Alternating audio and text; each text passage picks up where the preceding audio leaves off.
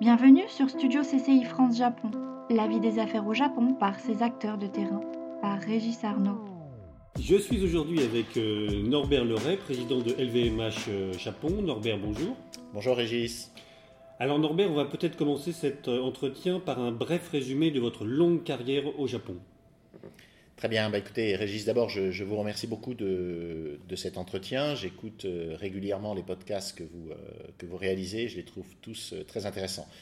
Ma carrière au Japon, euh, elle tient en un chiffre rond, 40. Hein. Je suis arrivé ici euh, en 1981, donc il y a 40 ans maintenant. J'ai démarré donc à l'ambassade de France au Japon en tant que coopérant. Il y avait encore le service national.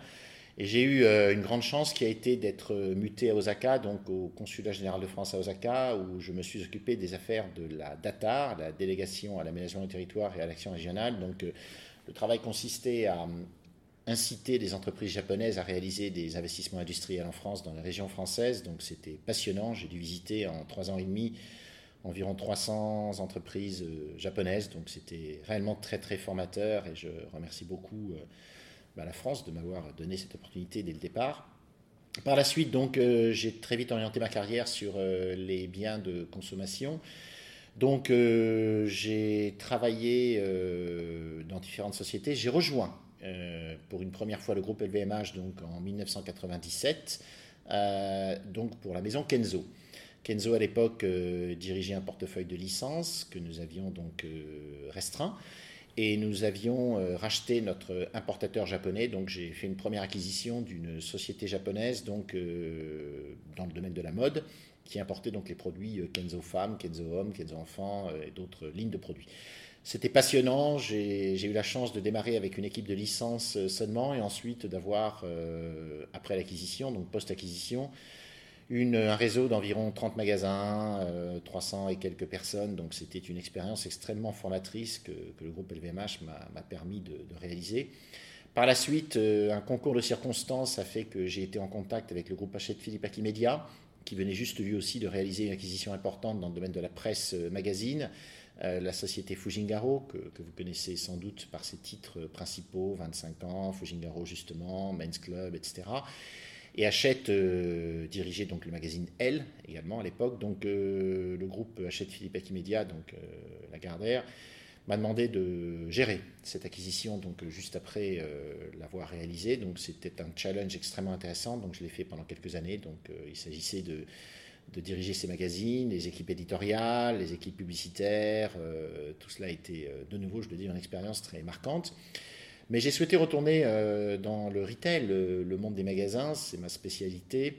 Et le groupe espagnol Inditex, donc plus connu par sa marque phare Zara, m'a approché. Et là, j'ai pris donc Zara Japan comme euh, président euh, avec deux magasins à ce moment-là. Nous étions en 2005, 2006. Et pendant dix ans, euh, j'ai géré cette maison au Japon, donc jusqu'à faire 150 magasins. Donc ça a été un travail de développement de magasins, de, de real estate, d'immobilier, dans toutes les préfectures japonaises. Il y a 47 préfectures, comme vous le savez, Régis, et je pense que j'ai dû faire des magasins dans 45 d'entre elles. Euh, donc là également un travail passionnant avec un groupe euh, qui avait une stratégie claire. Euh, c'était donc fast fashion, mais avec un énorme impact mode également. J'avais toujours gardé d'excellents rapports avec le groupe LVMH, que je trouve le groupe le plus passionnant dans notre métier. Et donc il y a à peu près cinq ans et demi, nous nous sommes reparlés. Et quand on m'a parlé de ce poste de président de LVMH Japon, je n'ai pas hésité une seconde. Je suis revenu à mon, employeur quasiment d'origine. Je suis très très euh, proche d'LVMH. ce groupe est absolument passionnant. On en parlera peut-être euh, par la suite. Et donc je suis revenu comme président de LVMH Japon euh, il y a cinq ans maintenant. Et c'est un travail qui je crois que le mot passion est encore inférieur à ce que je ressens par rapport à la, fonction qui m'a été donnée. Et euh, chaque jour qui euh, commence est un jour de vrai bonheur.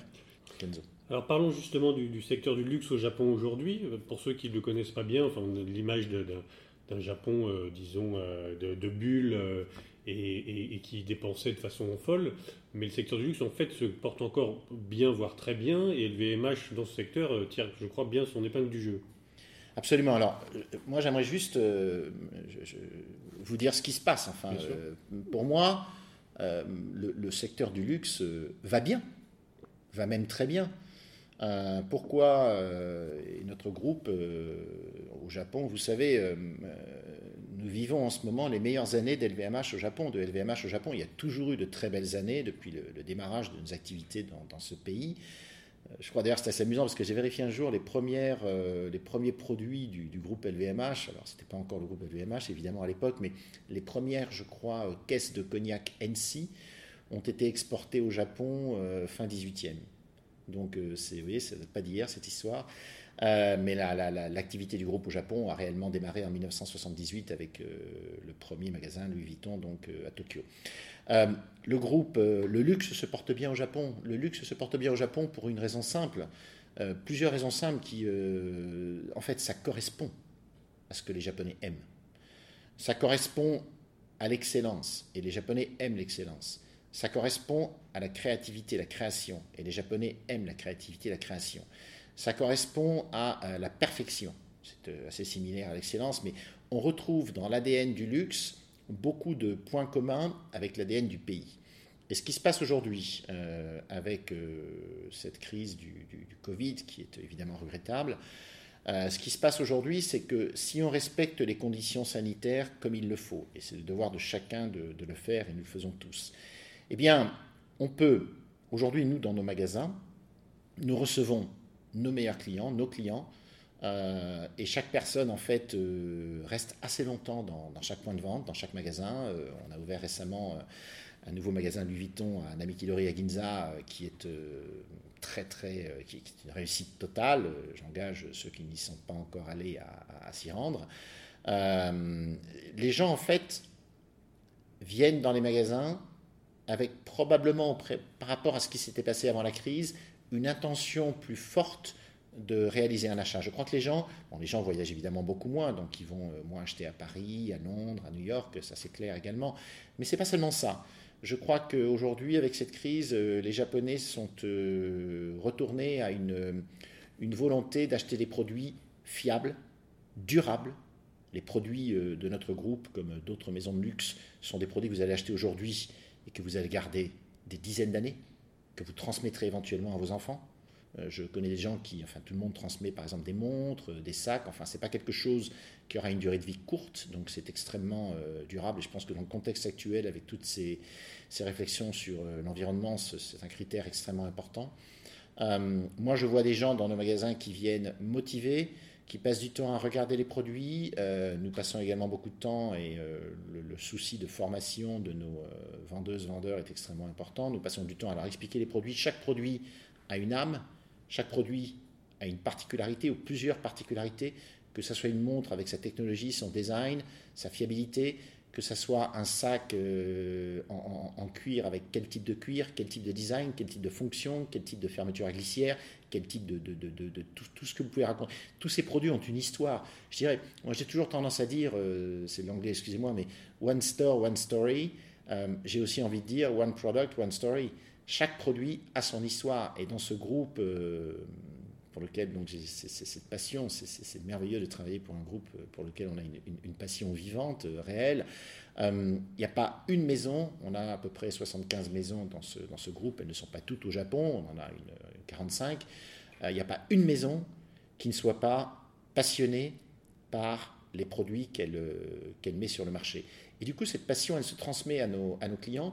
Et cette crise du Covid, euh, encore une fois, qui n'était pas souhaitable, qui n'était pas souhaitée du tout, euh, bah, dans un sens, la seule chose, je dirais, intéressante à noter, c'est que je constate chez nos clients encore un intérêt plus important pour le produit, une envie d'écouter l'histoire du produit.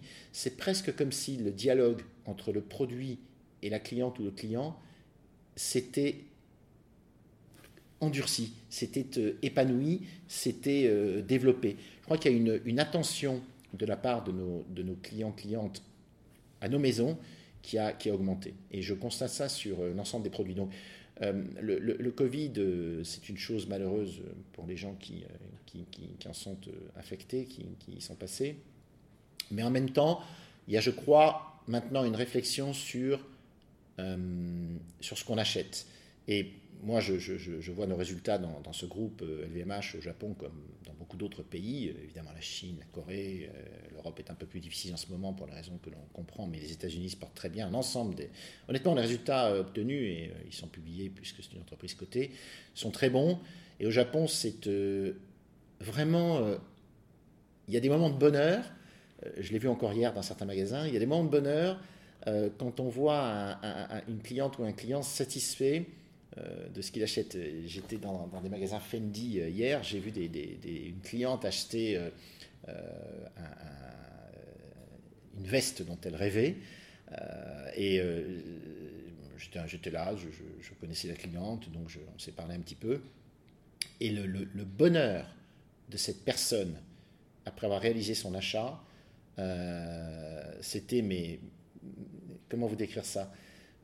Je, crois que c'était, euh, il y avait des cellules qui se parlaient entre elles, il y avait, y vraiment une, stimulation et euh, j'ai trouvé que l'acte d'achat était un acte de vraiment de, réjouissement. Donc voilà, pour moi, le luxe se porte bien, le luxe se portera toujours bien, le luxe répond à, une envie de vivre. Nous vivons, nous sommes là pour vivre en respectant des conditions euh, évidemment que nous impose la crise actuelle, mais nous sommes là pour que nos produits vivent, pour que nos clients découvrent et reçoivent le message qu'ils ont envie de recevoir. Et euh, moi, je dois dire, à chaque visite dans, nos magasins, et certains magasins de la concurrence également, parce que nos concurrents sont également des gens euh, qui réalisent de très très belles choses, euh, eh bien, moi, je dois dire que quand je sors d'un magasin du groupe LVMH, j'ai envie de dire, comme disait Kenzo, le monde est beau. Alors on va repasser à un moment plus douloureux dans l'histoire du Japon, qui est évidemment celui du 11 mars 2011. Euh, euh, vous étiez évidemment déjà là à cette époque. Quel euh, souvenir vous gardez de cette journée si particulière et des, jours qui ont, qui ont, suivi? Bien, bon, effectivement, donc j'étais à Tokyo le 11 mars 2011. J'étais dans un magasin, donc Zara à l'époque. Je garde un souvenir évidemment euh, ému, surprenant de, ce, de ces secousses. Nous n'avons pas été à Tokyo euh, atteints par le tsunami, mais on a, tous regardé en boucle sur euh, différentes chaînes ces scènes horribles du Toroku, et les gens du Toroku ont fait preuve d'un courage absolument impressionnant. Moi, je, garde beaucoup d'émotions. Je suis resté à Tokyo, j'étais à Shibuya lors de la, des secousses de 14h46. Euh, je suis euh, très vite retourné à mon bureau, euh, à pied bien sûr, puisqu'il n'y avait pas de moyen de locomotion. En fait, pour être très clair avec vous, très, pour être précis, j'étais donc à Shibuya dans un magasin. Après la secousse, je suis sorti sur la place de Shibuya, le, Scramble Square, comme on dit, le fameux carrefour. Et vous savez, il y a donc ces écrans lumineux qui diffusent des publicités ou des nouvelles. Et là, il y avait évidemment, sur tous les écrans de Shibuya, il y avait la carte du Japon. Et euh, la carte du Japon en 90 comme vous le savez, lorsqu'il y a un risque de tsunami, les côtes clignotent. Alors là, c'était la carte du Japon avec l'intégralité des côtes qui clignotaient, le pays entier clignotait. Et j'avais autour de moi des Japonais qui disaient mais qu'est-ce qui se passe, qu'est-ce qui se passe? Et tout d'un coup est arrivée une rumeur comme quoi une seconde secousse allait se, produire. Donc je suis retourné au magasin en courant. J'ai dit aux gens euh, attention, une seconde secousse va arriver. Elle est effectivement arrivée d'ailleurs. Elle a été plus courte que la première qui était longue, vous vous rappelez Vous étiez là aussi, je crois. Et donc, euh, après, je suis retourné au bureau. Le bureau était dans un état, évidemment, tout tombé, euh, les écrans d'ordinateur, etc., les livres. J'ai retrouvé mes équipes euh, qui s'étaient rassemblées dans le parc où nous étions, nous étions tous assez préparés à ce genre d'événement. À Tokyo, il faut toujours être prêt à cela, malheureusement. On s'est retrouvé au parc et alors là, c'est pas compliqué. Euh, on a attendu au parc une petite heure, que les choses se calment. Ensuite, on est retourné au bureau, on a remis un peu les choses en ordre. Et là, je suis resté au bureau jusqu'à 3h30 du matin pour euh, eh bien, euh, contacter nos magasins tant que faire se pouvait. C'était pas simple parce que les lignes étaient coupées. Les lignes internationales fonctionnaient, donc le siège m'a appelé, on a entendu tremblement de terre à Tokyo, comment ça va et tout. Bon, moi je suis resté au bureau le plus longtemps possible parce que je voulais m'assurer de, euh, bah, du bon fonctionnement des choses. je suis rentré euh, en voiture chez moi, donc j'habitais à l'époque à Ichigaya. j'ai dû mettre deux heures en voiture. Le bureau était à Ibisu, de Ibisu à Ichigaya, un trajet qu'on fait en général en 25 minutes. Beaucoup de monde dans la rue, les gens marchaient sur les trottoirs, mais dans un calme total, une totale sérénité, aucune plainte, c'était merveilleux. Les gens étaient, savaient ce qui se passait plus ou moins, avaient des nouvelles, mais ils le vivaient de manière extrêmement mature, disciplinée et, je dirais, sage. Sage. La sagesse des Japonais, on la, on la voyait ce jour-là. Le lendemain matin, euh, après quelques heures de sommeil, euh, dès 9h, euh, j'ai repris ma voiture. Il faisait un soleil éclatant le 12 mars 2011 à Tokyo. J'ai repris ma voiture et je suis allé faire tous nos magasins de Tokyo parce que je voulais m'assurer que les choses étaient en ordre dans la mesure du possible. Je me rappelle très bien d'ailleurs que j'ai brûlé un feu rouge, l'anecdote, et euh, j'ai été arrêté par euh, deux policiers. C'était assez amusant. J'ai brûlé ce feu rouge parce que bon, j'étais quand même un petit peu euh, sous le coup de, tout cela. Et je voulais surtout couvrir le maximum de magasins dans la journée. J'ai été arrêté par les policiers voilà, qui m'ont dit voilà, vous avez brûlé un feu rouge, ce qui ne m'arrive jamais. Et oui, je leur ai dit oui, effectivement, j'ai brûlé un feu rouge, je suis désolé. Je, voilà, je, travaille dans, dans, le retail, je couvre mes magasins, je vais voir si tout le monde va bien.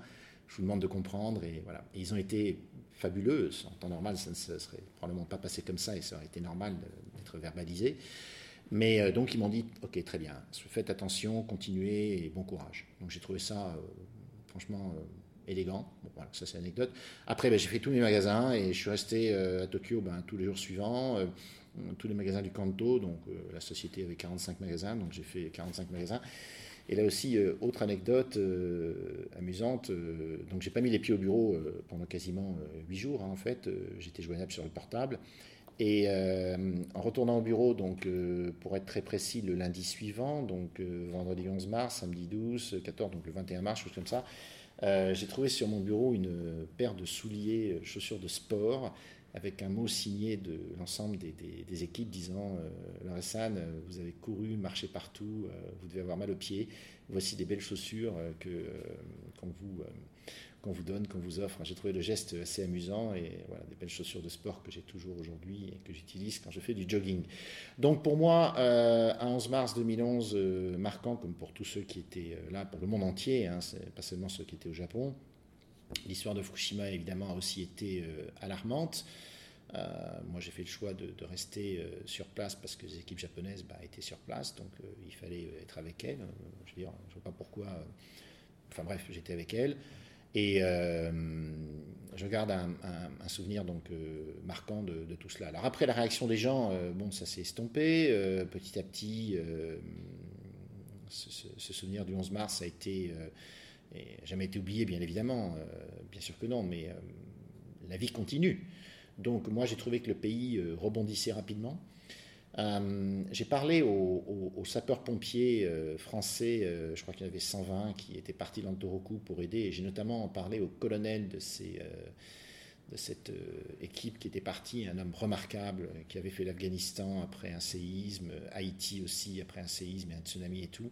Et je lui ai dit, mon colonel, comment c'était dans le, dans. Il m'a dit euh, d'abord, on a eu très froid. Euh, il ne pensait pas que c'était une région si, froide. Ensuite, il m'a dit ce qui, l'a bluffé, ce qui l'a surpris, c'est la, gentillesse et la disponibilité et la sagesse des gens. Euh, quand il fallait distribuer des, bento, les gens faisaient la queue tranquillement, il n'y avait strictement aucune pagaille. Donc il m'a dit, j'ai trouvé les Japonais psychologiquement très forts sur ce type d'événement. J'ai trouvé moi aussi dans le magasin qu'il y avait des réactions, il fallait juste être proche des gens, comme beaucoup de, mes collègues l'ont fait dans le retail, ça n'a pas été que moi, bien loin de là. Mais j'ai été moi, une fois de plus, euh, convaincu que euh, ce pays euh, s'en sortira toujours ben, grâce aux gens, quoi. grâce aux personnes. les gens sont impliqués, appliqués, disciplinés, mais pas que ça. Ils sont... Moi, j'aime pas beaucoup le mot résilience. Résilience, c'est comme si c'était abandon. Non, moi je pense qu'ils sont tout simplement conscients de ce qui se passe. Euh, les catastrophes naturelles dans ce pays arrivent régulièrement. Les gens sont préparés psychologiquement. Et lorsque ça arrive, eh ben, ils réagissent avec euh, justement, je trouve, du courage et de la discipline et de la, et de la sagesse. Voilà, donc après c'est reparti assez vite hein, au bout du compte. Hein. moi je me rappelle dès le mois de juin 2011, euh, juillet 2011, euh, le business repartait, euh, les touristes sont revenus en définitive relativement rapidement aussi. Puis après, on est parti sur des années fantastiques, 2012, 2013, 2014, 2015, etc.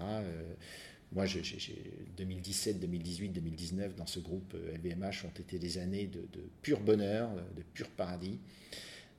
et après est arrivée donc la crise du, Covid, hein, début 2020 ici. Et donc, vous souhaitiez savoir la question que vous aviez me poser là-dessus. La question que j'allais vous poser, voilà. Euh, c'est qu'en 2011, après le tremblement de terre, il y avait beaucoup de théories et de, ou d'observations sur le changement de, de, comportement des consommateurs et des Japonais, c'est-à-dire le retour, par exemple, à un luxe d'expérience plutôt que d'acquisition, euh, le retour peut-être à une vie plus calme, plus euh, à, essayer de se faire plaisir, plus qu'un plus qu'un luxe pas d'ostentation, mais justement un luxe qui vous, place en haut de la société, etc. Est-ce que lesquelles de ces tendances se sont retrouvées euh, exactes? Et on entend un peu le même discours aujourd'hui à la suite du Covid. Est-ce que vous, pensez qu'il y aura de vraies évolutions ou est-ce que finalement il y a des tendances lourdes qui vont rester et qui font que ce marché finalement ne va pas beaucoup bouger? Moi, je pense que, la, comme je l'évoquais un petit peu au préalable, la crise du Covid, euh, je pense que les gens, se, les gens s'interrogent sur le sens de la vie plus qu'avant. Euh, on n'a pas de souvenir euh, d'un virus euh, qui, comme ça, se répand mondialement. je veux dire, les, virus précédents n'ont pas vraiment touché le Japon, sauf là, après la guerre, donc cette grippe dite espagnole, qui n'avait rien d'espagnol d'ailleurs. et donc, tout simplement, je pense que les gens s'interrogent sur le sens de la vie. le télétravail est une tendance qui va forcément durer très bonne tendance. Ça permet d'économiser euh, du temps, ça permet de passer plus de temps avec vos proches, euh, vos familles, et ça, c'est une très bonne chose. Euh, moi, je constate encore une fois auprès de nos clients une attention, une vision encore plus intéressée qu'avant sur les produits. Les gens veulent savoir d'où les produits viennent. Je crois que c'est un peu comme si le produit devenait un nouvel ami. Euh, avant on achetait un produit, on, l'utilisait, on, était euh, fier de le montrer dans certains cas. Euh, je crois qu'aujourd'hui on achète un produit du groupe LVMH en se disant il va m'accompagner dans, ma vie. Et, la vie, on veut la vivre. Un petit peu comme après le 11 mars, les gens avaient tous compris que bah, la vie était une chose qui malheureusement pouvait s'arrêter subitement. Euh, le virus, c'est le même type d'interrogation, et je crois que au niveau de, ce que les gens achètent maintenant, ils le font en donnant à, cet acte d'achat plus de sens qu'avant. C'est pas de l'achat automatique, c'est de l'achat réfléchi. Je, vous dis, je, crois qu'on peut résumer ça en disant quand on achète un produit, on, on se fait un ami de plus, quelqu'un qu'on aura quelque chose qu'on aura envie de voir, on aura envie d'être avec cette chose on aura envie de porter cette chose. Euh, je parlais avec cette cliente euh, de Fendi euh, hier qui a acheté donc, qu'est-ce qu'elle a acheté? Elle avait acheté une veste Fendi et une robe Fendi également. Et, ça me rappelle aussi une expérience que j'avais eue avec quelqu'un chez Dior, un, client qui avait acheté des, produits Dior Homme, même chose.